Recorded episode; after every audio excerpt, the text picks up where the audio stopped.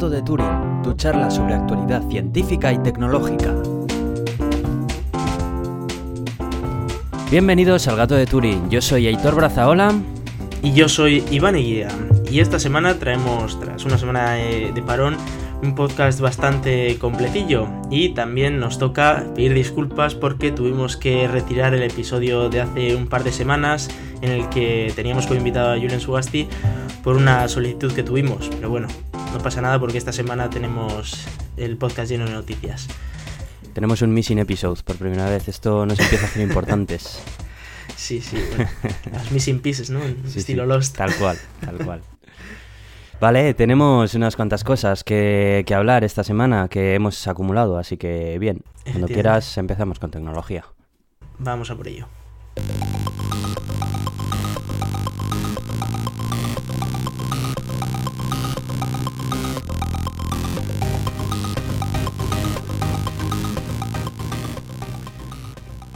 Vale, los astrónomos tienen un nuevo enemigo. Está en la Tierra y se llama Rumba. Dios, estos aparatos me encantan. He leído cosas que se pueden hacer con ellos de gente muy loca. Cuéntame, ¿de qué va esto? Bueno, esto, esto viene a cuenta de que, bueno, creo que todos conocemos lo que es un Rumba, ¿no? Y es un, un, digamos, un robotillo que lo que se encarga es de limpiarte la casa. Y bueno, para eso lo que hace es, pues poco a poco va recorriendo la casa, hace un mapa mental, digamos, de, de cómo es la casa y así, pues todos los días puedes ir en el mejor recorrido y luego se, se recarga automáticamente, etcétera. El problema de todo esto es cómo le dices qué zona tiene que limpiar a, a, Rumba, ¿no? Porque igual no te interesa que entre en una habitación o lo que sea. Y bueno, pues si no quieres cerrar la puerta, pues eh, la opción que estaban pensando en Rumba era poner una especie de, de bacons, una especie de, de señalizaciones por, por infrarrojo, creo que eso, bueno, por... Sí. Por, Sí, de hecho, que, aquí. Rumba que de aquí no tiene que pasar, ¿no? El, el, problema de todo esto es que eh, casualmente esas frecuencias en las que. en las que quería. En las que querían poner este tipo de. de bacon. Es la misma frecuencia en la que están usando algunos telescopios para hacer sus investigaciones. Entonces, eh, claro, interferiría y, y podría causar que algunas investigaciones dieran resultados falsos que de hecho eh, ya suele pasar eh, en el caso de las radios, y es que eh, aquí tenemos mucha radio y televisión, etcétera, y cualquier investigación que quieras hacer en estas longitudes de ondas, pues te sale con un montón de ruido.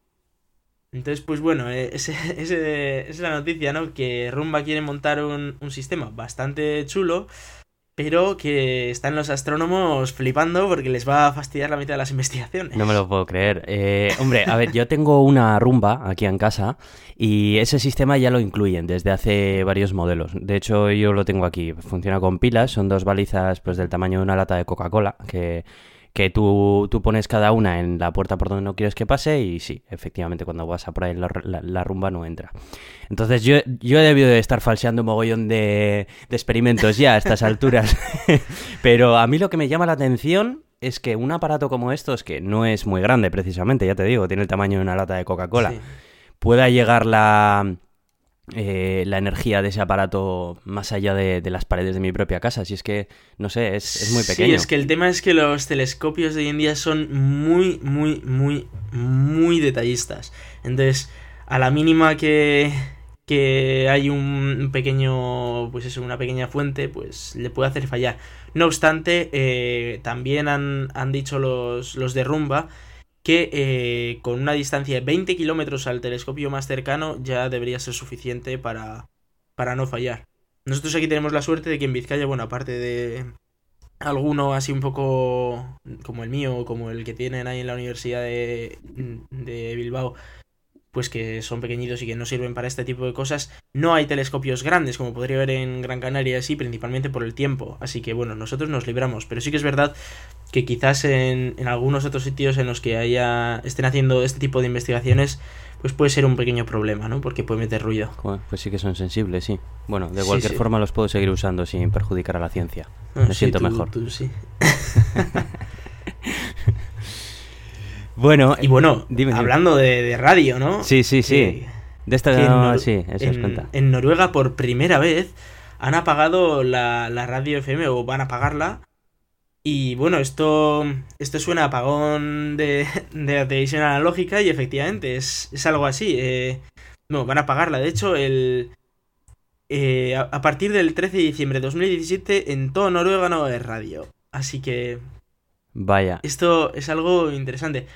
Hombre, eh, en parte es normal porque, bueno, ya esa tecnología pues está un poco anticuada, ¿no? Digamos, ya tiene muchísimos, muchísimos años. Y que tiene un espectro muy limitado, además. Si es que. Sí. Es de. Y, bueno, a mí me da un poco también como nostalgia, ¿no? De, jo, imagínate que aquí ya dejara de radio con todo lo que eso ha supuesto en todos estos años. Que ojo, eso no significa que no vayas a poder escuchar a eh, esas tertulias, esos programas, sino que vas a necesitar otro tipo de dispositivos para escucharlo, que irán probablemente por señales digitales. De todas maneras, hay un montón de equipos y aparatos que no sé, mm, por ejemplo, los coches, todos los coches tienen radio FM, e incluso las radios nuevas que están saliendo con radio FM. Eh, van a pues dejar de funcionar prácticamente todos ellos, en, al menos en Noruega. Eh, Eso es. No sé, yo creo que dejan una pata ahí demasiado coja. De... No obstante, también hay que ver las estadísticas de, de la propia Noruega, que he de decir que es un país que es muy distinto al nuestro y según sus cifras el 56% de los oyentes eh, escuchan radio digital. Con lo cual... Claro, pero cuando hablamos de radio digital estamos hablando, por lo que estoy viendo y leyendo, del el protocolo DAB+. No es radio... Claro, yo estaba pensando en la radio transmitida a través de Internet. En tipo páginas web y así, que con un, reproductor. Pero... Eh, no, no, no. Está hablando de, radio... Eh, o sea, sería un cambio estilo TDT, no un no pasarlo a internet. Eh, la nieve va a ser cosa del futuro, el sonido así a ruido blanco. o sea, del pasado. Y por cierto, te, acuerdas de qué viene aquello, no? Ese, ruido blanco en gran parte, en gran medida. Sí. Del fondo de microondas que tenemos ahí, del eco del Big Bang. Sí, sí, sí, sí, sí, tal cual. Eh, que tú pones la radio y escuchas ruido blanco, pero estás escuchando el, el eco del Big Bang. Pues efectivamente, ese tipo de cosas ya van a dejar de escucharse. Y, bueno, pues tendremos esa radio digital, al menos en Noruega, a saber cuándo viene eso aquí. Mm, yo creo que va a tardar, ¿eh? Creo que... Sí, sobre... aquí estamos casi bastante más retrasados que eso. Sí, además del montón de gente que está aquí haciendo negocio con el espectro de la radio, vamos, que cada, cada banda de frecuencia está no sé, hasta yo creo que hasta que no eh, estudien la manera de cómo cobrarlo a la antigua usanza, el nuevo no, no vamos a verlo ni de coña. Pero bueno. Luego, quién sabe, igual se empiezan a popularizar los podcasts y este tipo de cosas. Ojalá, fíjate lo que te digo, ojalá. Había un rumor de que Spotify iba a integrar en su plataforma eh, una sección de podcast. Eso estaría genial, no sé. pues estaría chulo, sí. Porque además ahora los servicios de música en streaming andan como en plan lanzando un montón de rumores a diestro y siniestro. Que bueno, de eso tenemos que hablar también, que se anda rumoreando de que Apple quiere lanzar el suyo y no sé qué, con la compra de Beats de Beats Audio, que parece que pues no lo compró Beats Audio por su hardware, sino por el servicio que tenían en otros países, evidentemente no en España. Pues porque, sí, bueno, España... Estilo. Así ya llegarán las cosas, algunas, otras no, mm. pero bueno. De eso me gustaría hablar un día, pero cuando esté un poco más maduras las noticias. Es que de momento solo hay rumores. Esta semana están viniendo un montón de rumores, tanto de Spotify, que han organizado una keynote, como de Apple, que han estado saliendo un montón de rumores de, de, la nueva adaptación del servicio Beats de música en streaming y demás, y los precios que va a tener, que si va a ser gratis, no gratis, bueno, en fin. Pues cuando dejen de ser rumores, aquí lo tendremos el gato de Turing. Mm. Yo me imagino que para la WWDC de este junio, la conferencia de desarrolladores, ahí se va a hablar algo de ello. Mm, sí, esperemos. Así que bueno, tendremos noticias. Y por cierto, eh, también tenemos fecha también para el eh, para el Google I.O., creo, ¿no? Que se ha anunciado ya. Pues esta semana está un poco desaparecido, pero bueno, tú me dices. Yo creo que sí. Eh, no me he enterado muy bien de la fecha concreta, pero creo que sí, que, que ya está anunciada por ahí. Así que, bueno. Pues os contaremos aquí todas las novedades también. Eso es. Efectivamente. Bueno, tenemos otra vez a Flash en el candelero. ¿Por qué? ¿Por qué esto sigue pues existiendo? De, de nuevo, eh, sí, efectivamente, Flash sigue existiendo, sorprendentemente, a pesar de todas las leches que le han dado y de que ahora HTML5 puede básicamente llevarlo a la historia.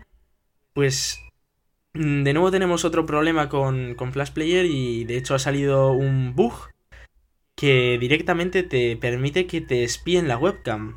Y es un problema bastante serio. Y eso, tendrían, tendrían acceso tanto al micrófono como a la webcam. Y es además a todas las plataformas, claro, porque es para OS X, para Linux y para Windows. Pero bueno, en Windows con todos los problemas que tienen, pues uno más tampoco se cuenta, ¿no? Pero efectivamente. Así que yo que vosotros actualizaba Flash Player y a tapar la webcam, si seguís usando Flash Player. Mm, yo te voy a hacer una pregunta. ¿Tú tienes instalado Flash Player? ¿Crees que conviene tenerlo instalado a día de hoy, 2015? Yo personalmente lo tengo instalado, pero mm, no sé muy bien por qué. Sí, yo también lo tengo instalado. No obstante, eh, a ver, hay que decir que a día de hoy el único quizás detalle que, Flash Player te, permite y que otras cosas no es en Firefox eh, reproducir vídeos que no tengan reproductor HTML5.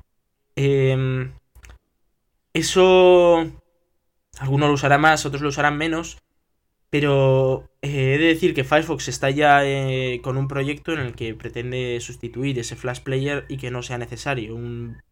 van a crear su propio su propio reproductor en HTML5. Entonces, eh, bueno, Chrome ya lo tiene integrado con un sandbox y todo. Entonces, Flash Player mm, a día de hoy todavía yo pienso que podría ser útil, pero de aquí a un año yo creo que va, no va a existir, o sea, no, va a tener ningún sentido. Bueno, no sé hasta qué punto Safari está planteando hacer algo parecido o no, eso estarás tú más enterado y todo. Mm, en Safari eh, todo ya tiene H el reproductor de vídeo HTML5 desde hace bastante tiempo y funciona muy bien. Y me estoy, empezando, me estoy dando cuenta ahora de que estoy pensando sobre ello de que no recuerdo cuándo ha sido la última vez que he entrado en una página web que tenía contenido flash y he necesitado utilizarlo. Y si lo he necesitado ha sido algo pues muy de ciento en viento. Y viendo esto y el rendimiento que tiene y todo, estoy planteándome que de la que terminemos de grabar este episodio voy a ir al menú de complementos de Safari y le voy a dar a desinstalar, sinceramente. O sea, creo que esto ya es una tecnología que está atrás ya. Creo que ya se ha pasado página en las tecnologías web. Y no sé, es que lo veo como el WhatsApp, ¿sabes? De los contenidos web. Eh, sí, sí que parece, sí, es que un aire. Estoy empezando a, pensar en eso, en pasar página y decir, mira, pues si me encuentro con una web que no sea Flash o me encuentro una alternativa que tenga el mismo contenido y que no esté en Flash, o yo qué sé, o, me abro un navegador por ahí de estos que tienes marginados en el ordenador para abrir una vez al año por si acaso y lístalo ahí, Flash, nada más. No sé. Yo creo pues que me lo voy a cargar. No sé, ya, ya te contaré más adelante. Pero bueno. Eh, Windows 10. Em, AMD dice que va a salir en finales de julio. ¿Tú has estado probando el pues eh, Windows 10, las versiones? Eh, no, no lo he probado. Más allá de, haber visto vídeos, de haber visto eh, imágenes, etcétera, no lo he llegado a probar porque quiero esperar un poquito a que salga ya una versión un poco más estable. Porque hace poco estaban ahí cambiando el tema de, de los escritorios y demás. Entonces, quiero esperar un poquillo. Y bueno, decir que es una versión que promete mucho. No sé hasta qué punto cumplirá las promesas pero bueno, eh, sobre todo la noticia es esa que podría salir este mismo verano a finales de julio, según AMD. Mm, yo lo que más espero de esta actualización de Windows es DirectX 12. O sea, eh, teniendo en cuenta para lo que utilizo a día de hoy mi ordenador con Windows, es lo que más me importa. El resto, pues bueno, eh, creo que no es nada que, no disponga ya en el ordenador que utilizo para trabajar. Creo que tú tampoco al pues utilizar Linux. Sí, bueno, yo además, de hecho, ahora me he pillado un ordenador nuevo que me llegará la semana que viene y le voy a poner de la misma Linux, o sea, no le va a dar ni, un día de, Windows. Entonces, eh, sí, efectivamente, eh, Windows, ¿para qué, ¿para qué lo usamos? Para jugar, básicamente, ¿no? Para, para esos pequeños ratos libres que tenemos una vez al año y, y jugar un rato. Entonces, Sí, efectivamente, quizás la novedad más interesante es DirectX 12. Yo he de decir que Edge, el, navegador web, me interesa como desarrollador web que soy y me gustaría probarlo. Eh, he de decir que hace poco salió la noticia que no que solo va a estar para Windows 10 y que ni va a estar para versiones Windows anteriores, ni para Linux, ni para Mac. Pues bueno, bueno sigue siendo Microsoft, ¿no? de todas maneras, a mí no me a mí eso no me parece malo. Si quiero decir, si el navegador eh, se centra en eh, ofrecer buena experiencia de usuario y buena calidad y buen tal, a mí no me parece un problema. Por ejemplo, Safari solo está para Mac y no lo he hecho en falta en otras plataformas. Porque... Safari está para Windows también. ¿eh? No, eh, dejaron de desarrollarlo para Windows a partir de la versión 6 o así, porque además el desarrollo era, era muy malo. Se notaba que lo tenían como en segundo plano, en plan, bueno, pues y tal. Y nada, llegaron un momento en el que cortaron y dijeron, no, señores, o sea, Safari solo lo desarrollamos para plataformas de Apple y listo. Y el rendimiento que tiene dentro de las plataformas de Apple, pues tras probar todos los demás navegadores, es el que mejor gestión energética hace de, un Mac y funciona genial, la verdad. Si, si transportan el mismo paradigma, Microsoft con su Edge a sus plataformas, a mí no me parece mal. A mí lo que me parecería mal es que hagan otra chapuza, ya sea en su plataforma o fuera. Esperemos, esperemos que no sea un Internet Explorer nuevo. Claro, es que es eso. un nuevo navegador.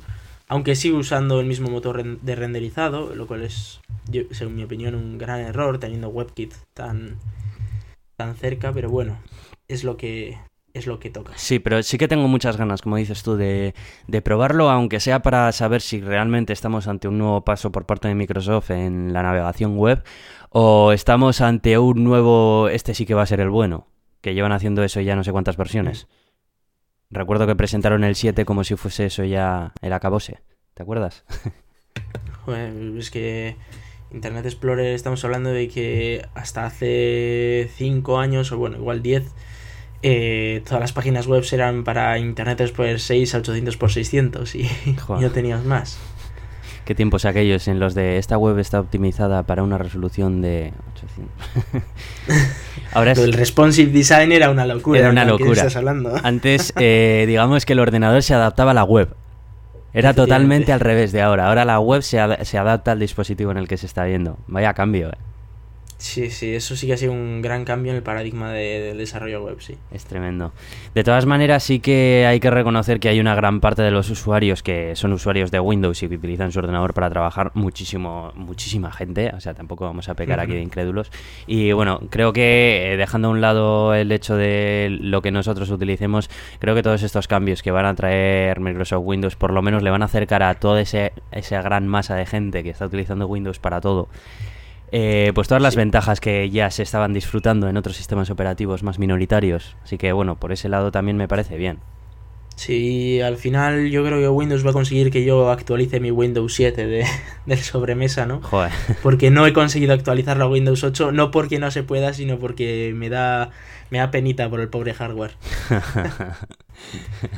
no, y que te cambia, te, te cambia todo. Yo en el ordenador del trabajo sigo manteniendo Windows 7 porque no, es que no, no necesito que me enchufen una interfaz como esa ahí de tableta ni nada por el estilo. Pero bueno. Sí, y, y decir que en otros trabajos incluso andan peor porque están haciendo este año migraciones en plan de ¡buah! Super actualización, nos pasamos a Windows 7 porque están en Windows XP. Ya.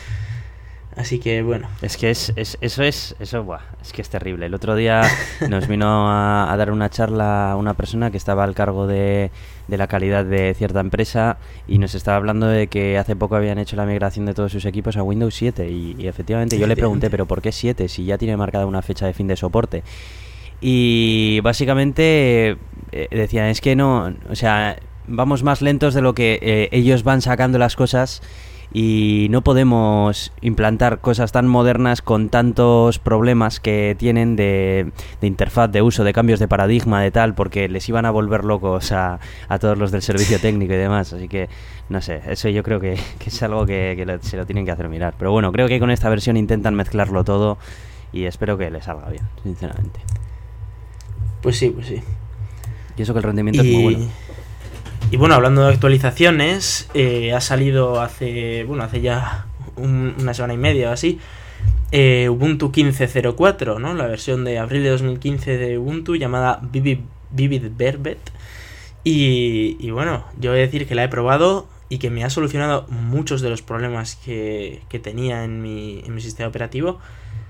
Que viene con, con Linux 3.19, casi con el 4. Me hubiera gustado que hubiese venido con el 4 Viene con nuevo GTK, nuevo LibreOffice, nuevo Firefox y bueno, pues un poco de todo. Y aparte viene con algo que esto seguro que te va a gustar a ti, Aitor, que viene con lo que se llama Ubuntu Make, que viene siendo un programilla que te instala eh, todas las aplicaciones que quieras de desarrollo. ¿Eh? Y tú le dices, oye, instálame ahora eh, Android Studio y te lo instala perfectamente sin tener tú que preocuparte de meterlo en una carpeta, hacer accesos directos ni leches. Le dices que quieres instalar Sublime, pues creo que también está incluido Sublime. Aquí, aquí venía, ¿no? Android NDK, Android Studio, IntelliJ IDEA, Golang. Firefox Developer Edition, Dartlang, Stencil y más todavía. Entonces, te instala todas esas eh, a, golpe de, no sé si de clic o de comando, pero te lo instala sin que tú te tengas que preocupar, lo cual es una gran ayuda para los desarrolladores que cada vez que tenemos que usar una nueva herramienta y si no está en los repositorios oficiales nos tenemos que buscar la vida y complicarnos. eso está genial. Genial, no, no había oído ya hablar de esto. Pues sí, pues sí. Y bueno, eh, otra de las grandes novedades, y, aquí lo voy a decir en bajito porque según quien me, puede matar o me, puede querer para todo el resto de mi vida, y es que tenemos SystemD y a mí me parece una buena noticia.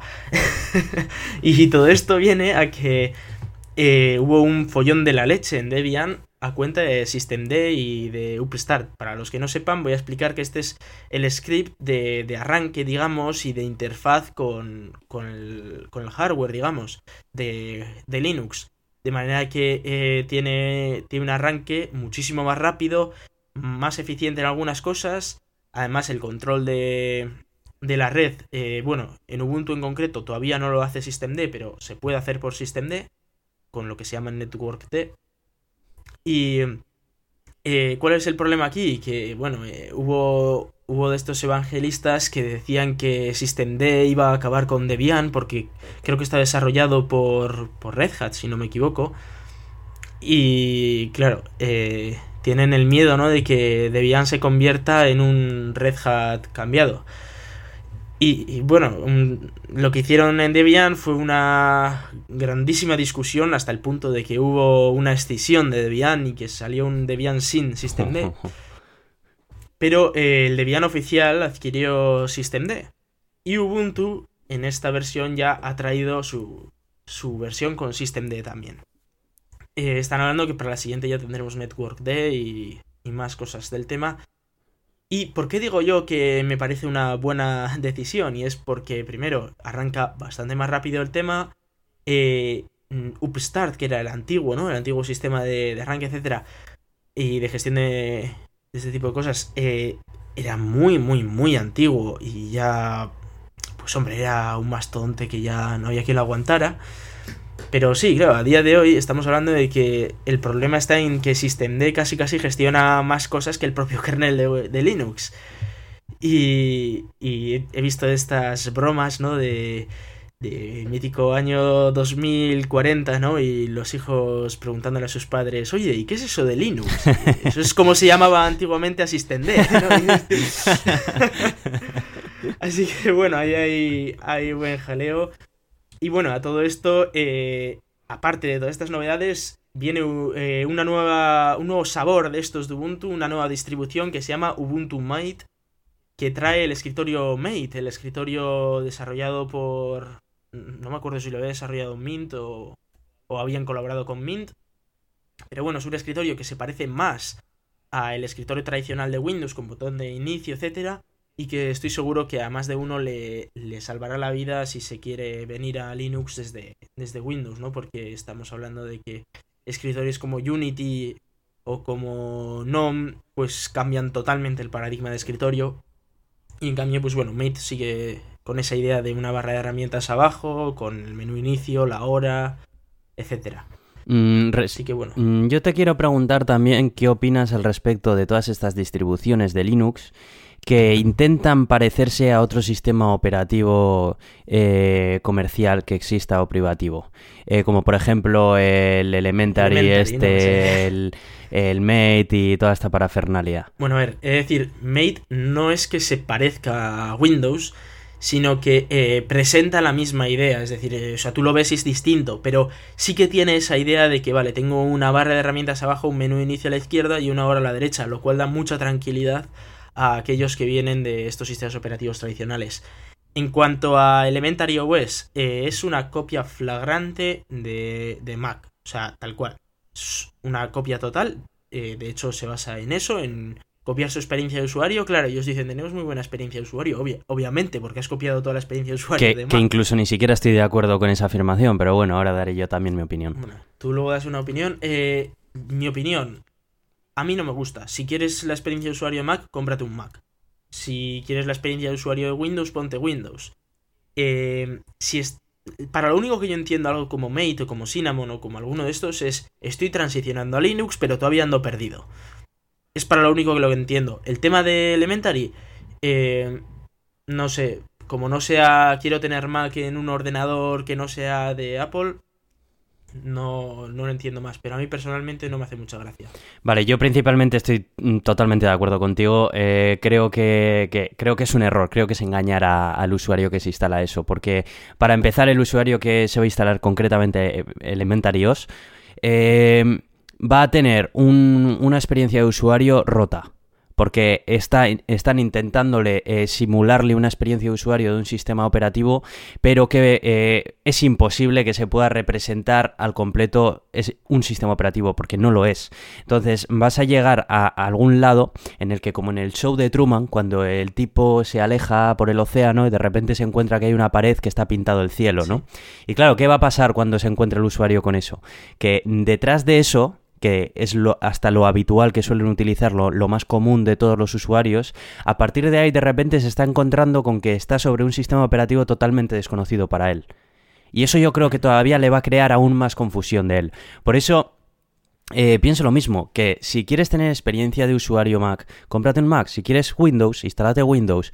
Y si, instala, y, si utilizas Linux, pues utiliza Linux. Que es que esa es otra cosa. Yo no creo que Linux necesite de simular la experiencia de usuario de otros sistemas operativos. Creo que hoy en día los entornos de escritorio que existen para Linux tienen una experiencia de, de usuario buenísima, que no le tienen absolutamente nada que envidiar a ningún otro sistema operativo. O sea, yo no creo que ni que el nuevo Genome necesite parecerse a Mac, ni a Windows, ni a nada. O sea, tiene él su propio espíritu, tiene su propia... O sea, no necesita... Tiene todas sus funciones implementadas, implementa unas que no tienen otros, tiene, tiene, otros tienen unas que no tiene él, pero vamos, que ahí está la variedad, ¿no? No sé. Sí, en cuanto a Elementary, yo algo que he de decir es que por mucho que intentes copiar a, Apple, ¿no? Y que bueno, que sí, podrás copiar el botón de cerrar, eh, el menú de abajo, etcétera pero hay cosas que no puedes copiar y es como toda la integración que tiene Apple con sus servicios. Y es que no tienes un Apple, entonces eh, no puedes eh, tener la misma experiencia de usuario que puede tener un, una persona que se haya comprado un Mac y que tenga también su iPhone y que tenga su integración con sus aplicaciones, sus notas, etcétera, que tú no lo vas a poder tener porque no tienes un Mac. Pues entiendo que igual a alguno le guste el rollito de mira qué guay me ha quedado, pues sí, en cuanto a bonito es bonito, pues porque Apple es bonito y, ya está, pero no sé, yo personalmente no, lo veo y me parece que hay alternativas muy chulas, como tú dices, eh, Gnome Shell o, puedes tener otro tipo de alternativas que también son muy chulas y que te, sirven para lo mismo. Pues sí, sí, la verdad, totalmente de acuerdo. Y también estaba esta distribución Mint, eh, creo, ¿no? Que intentaba simular también el entorno de escritorio de Windows y demás. Eh, no, no, pero no, Mint no intenta simular el entorno de escritorio de Windows, sino que Mint lo que hace es eh, es una distribución, digamos, según mi opinión, para gente que no ha usado nunca un escritorio, digamos, nuevo, ya sea de Apple o de lo que sea. Hmm. Y de hecho, por ejemplo, yo a mi padre que le tengo que poner una distribución de Linux le voy a poner un Mint, pero es por esa idea de que eh, si ahora de repente le quito la barra de herramientas, el menú inicio y todo, se pierde, que es totalmente distinto, porque le da al menú inicio y vale, sí tiene programas, pero no es igual y tiene que adaptarse y tal, pero la adaptación es muchísimo menor que si directamente desaparecen todas las barras y tienes que andar haciendo comandos y cambia completamente. Entonces, en ese sentido yo lo entiendo. Eh, es decir que, claro, que no es que Elementary coja las ideas de Mac como decir, oh, pues vamos a intentar, por ejemplo, eh, poner una barra de herramientas más eh, con las aplicaciones más usadas o no sé. No, no, no, no, no. Es que directamente copia todo el estilo, hasta los colores, hasta las formas, hasta todo. Todo. Eso es lo que a mí no me gusta. Es decir, que tú cojas una idea, por ejemplo, digas, vale, yo pensando en Windows, por ejemplo, si yo hay cosas que digo, vale, alguien que lleva usando 40 años Windows, bueno, 40 no porque no existía, pero 20 años Windows y que tiene su menú inicio, su herramientas, sus programas, su escritorio, etcétera, y le vas a cambiar, eh, sigue entiendo que, bueno, que intentes usar un paradigma parecido. Mm. Pero Mint tiene un sistema de actualizaciones totalmente distinto, que, que tiene su propia aplicación, tiene su propio software center, Sí. tiene, o sea, cambia muchas cosas. Lo que pasa es que sí que recuerda en el sentido de que tiene un botón de inicio Ya. y una hora a la derecha abajo. Pero vamos, que es lo único que realmente tiene de Windows. Sí, ¿no? ese ca- en ese caso sí que me parece lógico, pero ya te digo, lo de lo de esta gente de, de Elementary a mí es que me parece un error. Y es que incluso el tema es que siempre van a ir al rebufo de, de un de Mac. Sí, o sea, claro, siempre van a ir al rebufo de Tienes Mac. que esperar a que salga, saquen ellos algo para copiarles tú. Claro, entonces, eh, ¿qué le estás ofreciendo al usuario que está utilizando tu sistema operativo? El implementar a tu manera, como puedas, las nuevas cosas que vayan saliendo en otro sitio.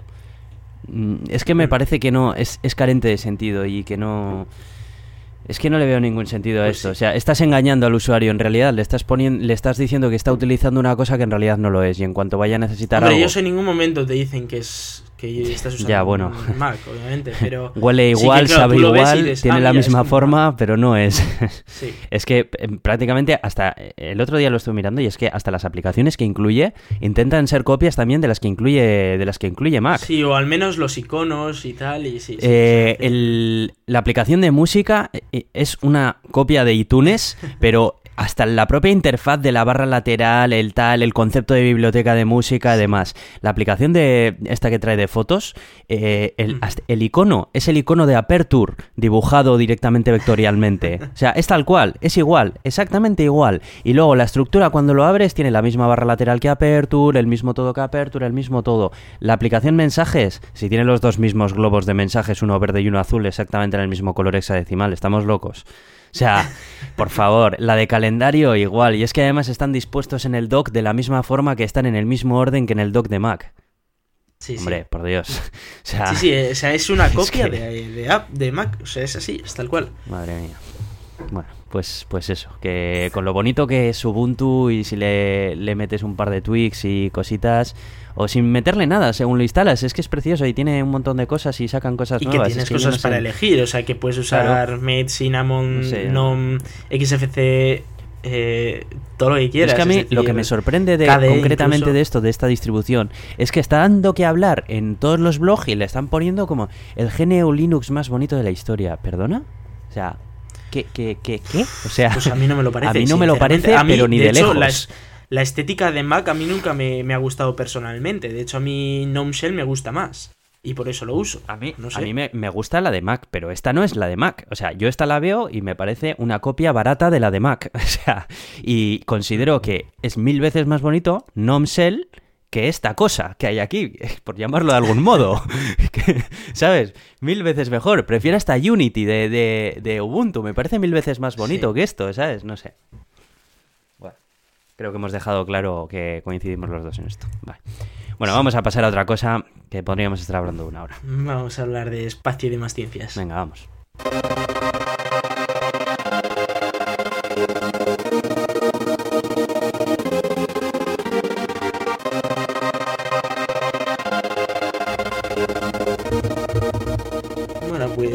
Eh, en esta ocasión nos traemos para empezar una curiosa noticia, mm, ya de alguna semanilla. Y, y claro, y lo que dice es que no hay ninguna prueba de vida inteligente en al menos 100.000 galaxias. Y, mm, y esto, eh, ¿a qué viene? Esto viene a que eh, los, los científicos consideran, ¿no? Que si, si una vida inteligente surge en, un, en una región, ¿no? En un planeta, digamos, tiene que emitir eh, una cierta una cierta radiación, o sea, una vez ya supera un cierto nivel tecnológico, ¿no? Y es por, por ese tipo de uso de la energía que tiene que hacer para conseguir, eh, pues, cosas... Estamos hablando de algo más evolucionado que, que los humanos, claro. Eh, necesitamos más energía, necesitamos hacer cosas más grandes y, y entonces emitimos cierta radiación. Pues tienen ahí un telescopio que se llama WISE, que ha investigado 100.000 galaxias. En un principio, no para intentar investigar esto, pero sí que también se han centrado un poquito en esto, sobre todo los del Instituto SETI, que son los de búsqueda de vida extraterrestre. Y ninguna tiene, bueno, excepto algún, alguna cosa sin confirmar, eh, ninguna tiene un espectro llamativo en ese sentido. Lo cual significa que probablemente si hay, un, si hay vida inteligente o una de dos, o no ha llegado a ser tan evolucionada, o lo han hecho de una manera que nosotros no logramos entender. O que efectivamente no hay vida, vida inteligente o vida evolucionada, digamos, hasta ese punto. O sea, que igual se han quedado en nuestro estado o así. Esto a mí, personalmente, eh, me da un poco de, de miedo en el sentido de que eh, hay dos posibilidades en el universo, ¿no? Que estemos solos o que no, y ambas son igual de aterradoras, como ya se dijo en su día. Hmm. Y claro, el descubrir que no hay ninguna civilización que llegue a un nivel tecnológico mayor que el nuestro, significa que igual a nosotros no nos queda nada, ¿no? Ya. Entonces, ahí está el tema. por lo que tengo entendido, este tipo de análisis se hace también en función de la luz artificial que generan las ciudades y cosas así, entiendo, ¿no? Em, sí. Es una... La verdad que, no sé, yo creo que es una afirmación un poco un poco mm, como muy definitiva, ¿no? No sé si, si eh, habrá otras formas también de, detectar o simplemente otro tipo de otro tipo de civilizaciones que no utilicen no sé, iluminación artificial. Hay, muchas, hay muchas maneras y de hecho, eh, por ejemplo, lo que está usando SETI eh, es con unos grandes telescopios van barriendo zonas de nuestra propia galaxia, ¿no? Y, claro, lo que intentan es eh, encontrar señales de, radio, como, como, la nuestra, ¿no? Nosotros cuando estamos aquí emitiendo radio FM, emitimos, pues, o AM o lo que sea, emitimos ciertas ondas, ¿no? Que tienen un patrón concreto. Y, y claro, luego todo eso sale disparado al espacio, ¿no? Eh, parte sí que lo escuchamos con nuestros receptores, pero otra gran parte sale disparada al espacio. Hmm. Entonces, podría ser que hubiera otro planeta, ¿no? Eh, por aquí cerca que, que, tuviera una antena apuntando a nuestro planeta y diga, oye, ¿qué, leches es así ahí? Que hay unas ondas muy particulares. Aunque no llegan a entender lo que significa, hmm. sí que se darían cuenta de que hay algo. De todas... Y estamos barriendo pues a ver si hay ese tipo de señales que tampoco se han encontrado por ahora. Sí. De todas maneras, también dicen que hay tienen 50 galaxias sospechosas, ¿no? De lo que pasa es que claro, ya estamos hablando de distancias de galaxia a galaxia, que claro, eso ya es galaxia a galaxia también, o sea, estamos hablando de que si en otra galaxia encontramos algo y realmente se confirma que hay algo, es una civilización espectacularmente más avanzada que la nuestra. Nosotros solo o sea, a, nosotros solo nos pueden detectar a 50 años luz y, y por las ondas radiofónicas y claro, estaríamos hablando de que una galaxia está a 50... estamos hablando de 50 millones de años luz, una cosa así, o sea que es... Eh, civilizaciones que hace 50 millones de años eran ya extremadamente avanzadas, ¿no? Entonces, bueno, habría que ir viendo eh, hasta qué punto estas sospechosas eh, se confirman que tienen algo o se descartan, ¿no? Pero en cualquier caso nuestra tecnología todavía es un poco floja como para encontrar vida en otros sitios. Así que bueno, poco a poco. Hmm. De homeópatas va el rollo, ¿no? Pues, pues sí, eso, eso parece. Esta noticia me la has encontrado tú. Y que, claro, quieren en Estados Unidos quieren poner la homeopatía a prueba. Así que están jodidos los homeópatas. Porque, claro, tenemos tenemos el tema de que, bueno, la, homeopatía se basa en el... Eh, a mí me funciona y a, mi primo, el de Cádiz, le funcionó y, y yo es que tenía un catarro que no se me quitaba nunca y me tomé cuatro pastillas de estas y se me quitó. Y en ese tipo de cosas, eh, les pones en lo que se llama una prueba de doble ciego, que es básicamente a unos les das placebo, a otros les das la medicación supuestamente real y no hay diferencia significativa.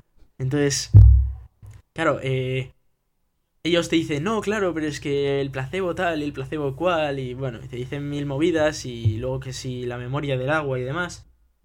Claro. Pero, eh, sinceramente, no hay pruebas que respalden eh, la homeopatía, más allá de algún informe que en muchas ocasiones ha sido pagado por farmacéuticas que, que crean homeopatía.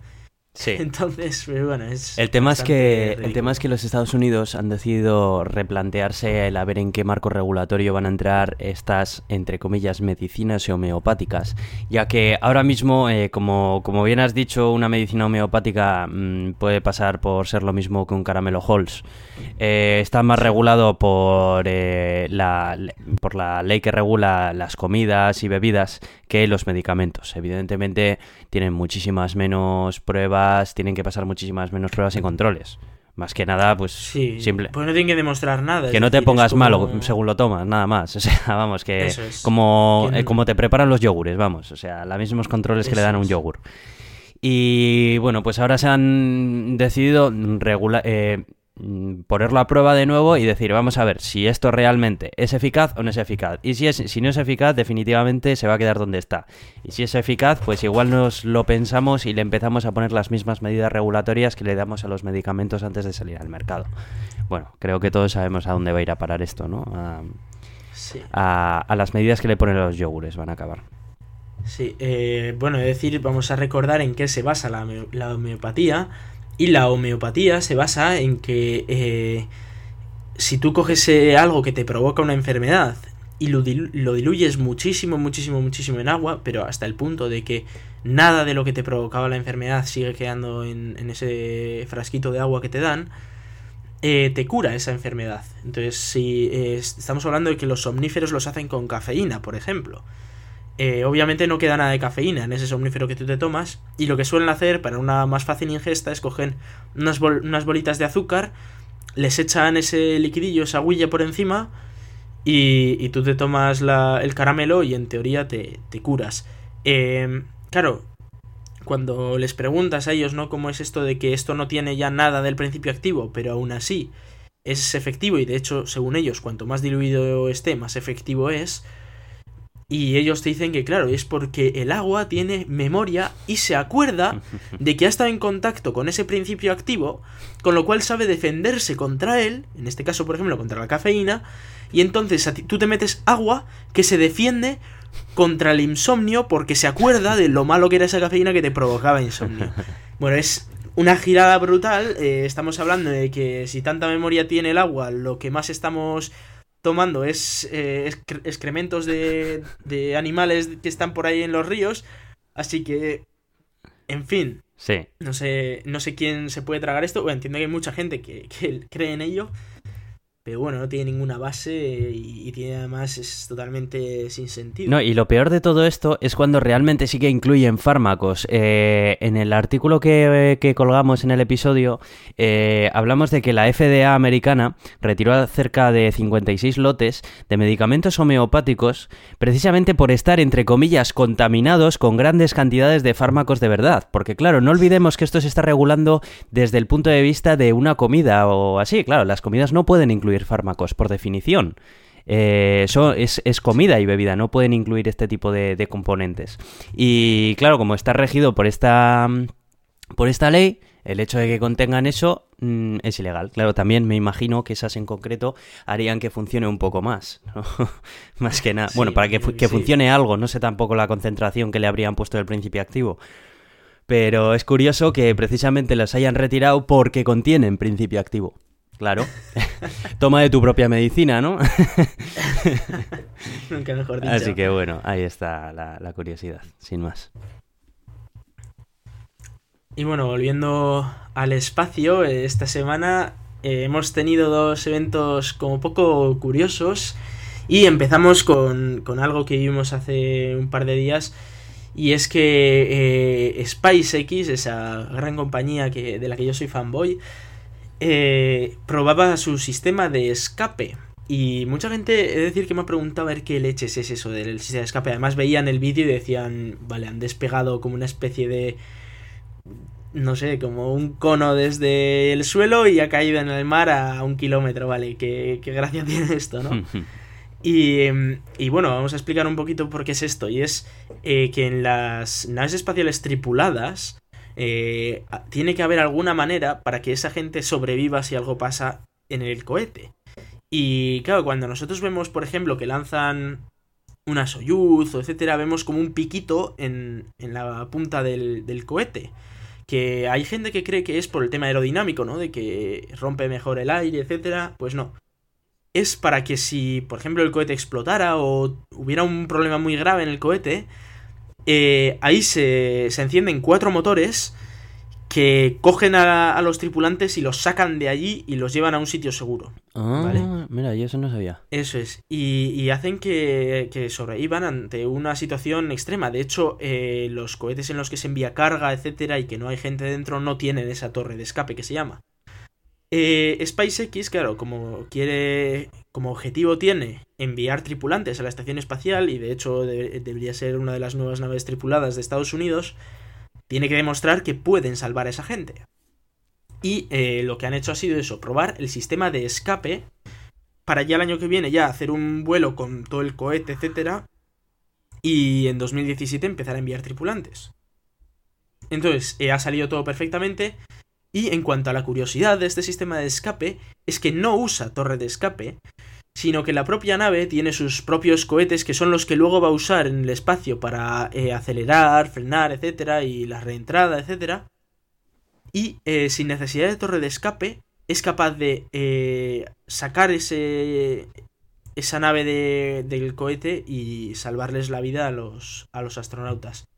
En cualquier caso ha salido perfectamente. Bueno, hubo un pequeño problemilla y es que uno de los motores se apagó medio segundo antes y por eso ha caído más cerca de, la Tierra, etcétera. Pero bueno, son pequeños detalles que no son muy, muy importantes. En cualquier caso, prueba superada. Ahora les toca probarlo en un cohete de verdad, porque esto lo probaron desde el suelo.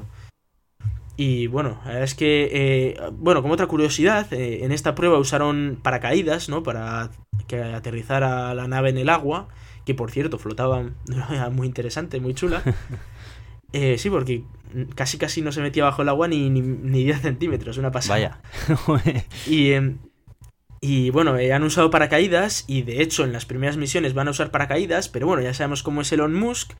Y ha dicho que su objetivo es que eso de los paracaídas, que eso es mucho peso muerto y que no le vale. Y que lo que va a hacer es aterrizarlo con retrocohetes, como quiere hacerlo con sus etapas superiores de los cohetes. O sea que bueno, eh, puede ser algo muy chulo de ver. Y bueno, de hecho os vamos a pasar el enlace para que veáis el vídeo y cómo, cómo despegaba y todo. La verdad es que es un gran hito para SpaceX y que nos acerca cada vez más a esos vuelos tripulados por parte de, estas compañías. Está bien, está bien, muy interesante. La verdad que, joder, no, no conocía yo este sistema que tenían las naves. Además, esta es la nueva Dragon, la, la que... La Dragon 2, efectivamente, la tripulada. Pedazo de nave, muy guapa que tiene, no sé si has visto el vídeo de la presentación. Sí, sí, sí, lo vi, lo vi. es increíble. que es brutal. Además tienen ahí un espacio de la leche. parece que están ahí en un hotel. Comparando con, por ejemplo, una Soyuz que van ahí apretujados. parece una nave de verdad, de las que salen en las películas. Efectivamente, que además tiene ahí su pantalla táctil y demás. bueno. Y el otro evento que hemos tenido ha sido con la Progress, ¿verdad? Efectivamente, hemos tenido eh, un tema, pues bueno, eh, ¿cómo decirlo? Pues un poco explosivo, ¿no? Con la, con la Progress. Y, y bueno, eh, esto viene a que pues esta semana tocaba... Eh, a los rusos les tocaba enviar carga a la estación espacial y no solo carga, sino que tenían que eh, trasvasar combustible a la estación espacial y tenían que además acelerar la estación espacial para que la estación espacial no reentre en la atmósfera. Que, lo cual sería un problemilla, ¿no? Claro. Y em, eh, bueno, para eso eh, les tocaba además probar su nuevo cohete porque están creando un nuevo cohete para que lo van a usar en principio para, para todo, ¿no? Eh, entonces, bueno, tenían que probar este, este cohete con, con esta nave que ya lo habían probado en su día, pero de nuevo lo que tenían que probar. Y hubo un problema en el lanzamiento y cuando ya estaba a punto de, de dejar la nave espacial en órbita, dejar la, la nave de carga en órbita, perdieron contacto con ella. Creo que fue como un segundo antes, un segundo y medio antes. Perdieron contacto con, tanto con la tercera etapa del cohete como con la nave en sí. Y no se sabía nada de ella, no conseguían contactar con ella. Y eh, al de unas horas recibieron un pequeño paquete de telemetría en la que se incluía también un vídeo. Y bueno, si ves el vídeo, pues bueno, es todo un poema y es que ves como la nave está dando un montón de vueltas, 33 por minuto, y, Y luego, claro, visto desde tierra, además han encontrado que había al menos 44 fragmentos de algo mm, eh, cerca de la nave. Entonces, ¿qué es lo que se cree que ha pasado? Pues que la tercera etapa, justo antes de soltar la nave, explotó y que salieron un montón de trozos volando, que la nave quedó dando vueltas y bueno, pues claro, ¿qué es lo que pasaba? Que esa nave aquí dando vueltas eh, aquí bastante cerca de la Tierra, en algún momento iba a caer. Ya. Porque poco a poco le va rozando la atmósfera y poco a poco va cayendo. Mm. ¿Y cuándo ha ocurrido esto? Pues bueno, este pasado 8 de mayo a las 4 y 20 hora española de la madrugada, eh, ha reentrado en la atmósfera en el Pacífico cerca de... cerca... bueno, cerca de América del Sur, pero bueno, ya en, el mar, por suerte. Porque esto un peñazo en la cabeza ya, ya, un, buen, un buen tornazo. Entonces, pues bueno, ahora toca eh, investigar bien el accidente, por qué ha ocurrido. Estamos hablando de que es un cohete nuevo, así que podría haber ahí cierto problema. Y claro, otro de los problemas es que los astronautas, pues toda esta comida que les traían aquí, los repuestos... Claro, se quedan sin las provisiones. Se quedan sin ello y tenían ya de por sí provisiones, pero claro, hay que recordar que hace unos meses, no sé si llega un año, eh, también pasó algo parecido con la nave Orb 3 de Cygnus, que también les tenía que llevar provisiones y tampoco llegó. Porque se estrelló. Eh, de hecho, fue bastante espectacular la explosión y todo. Entonces, eh, no están, que digamos, sobrados de, de provisiones.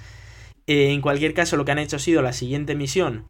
La han adelantado un mes y también la misión tripulada eh, de regreso de los astronautas, de los tres que, bueno, de tres de los seis que están ahora ahí arriba, la han retrasado también un mes, con lo cual la italiana Amanda Cristoforetti, que quizás sea la que tengamos más cerca nosotros por eso que es europea, se va a quedar un mes más allí en, en el espacio haciendo experimentos, etcétera. Pero bueno, ha sido un contratiempo bastante bastante preocupante en el sentido de que, bueno, son muchos millones que se van al carajo. Vaya hombre. Bueno, pues eh, nada más. Esto ha sido. Esto ha sido el episodio de hoy. Efectivamente. Así que bueno, vamos a ir despidiéndonos, recordando nuestro Twitter que es arroba el gato de Turín. Podéis mandarnos un email a elgatodeturin arroba eh, gmail.com. Sí, efectivamente, me había quedado en blanco. Eh, ah, una cosa que queríamos decir, y es que Hemos recibido eh, correos electrónicos de gente que directamente nos ha remitido una noticia para que la comentemos. A nosotros esto nos encanta, que colaboréis con nosotros y nos mandéis noticias. Pero si lo hacéis, eh, indicar quiénes sois y que simplemente, simplemente no hace falta escribir mucho, simplemente decir, hola, eh, soy fulanito y os mando esta noticia para que habléis de ella o lo que sea. Esto lo hacemos simplemente por evitar posibles bots que nos puedan enviar eh, y hacer spam directamente a la cuenta de correo electrónico eh, o registrando nuestra cuenta de correo electrónico en el boletín de noticias de cualquier blog, de cualquier cosa y simplemente pues por hacer publicidad concreta de un blog en determinado que eso no buscamos nosotros ¿no? entonces si nos queréis mandar noticias para que hablemos fantástico nos encanta estamos abiertos a ello pero incluirnos por favor una pequeña notita de soy tal y me gustaría que hablaseis acerca de esto bien nada más sí eh, bueno, y luego tenemos nuestra página en Facebook para que entréis y nos deis al like. Y, por supuesto, estamos nos podéis escuchar en iTunes, en nuestro blog y en iVoox. Eh, agradecemos que nos valoréis en iVoox y en iTunes, que nos pongáis estrellas y nos dejéis una reseña, porque pues bueno, así nos ayuda a estar en los primeros puestos y ser más escuchados por más gente. Así que bueno, pedimos vuestra colaboración un poquitino en eso. Y nada más, yo soy Aitor Brazaola, arroba cronosnhz en Twitter. Y yo soy Iván Eguía, arroba Racican en Twitter. Pues muchas gracias y hasta la semana que viene.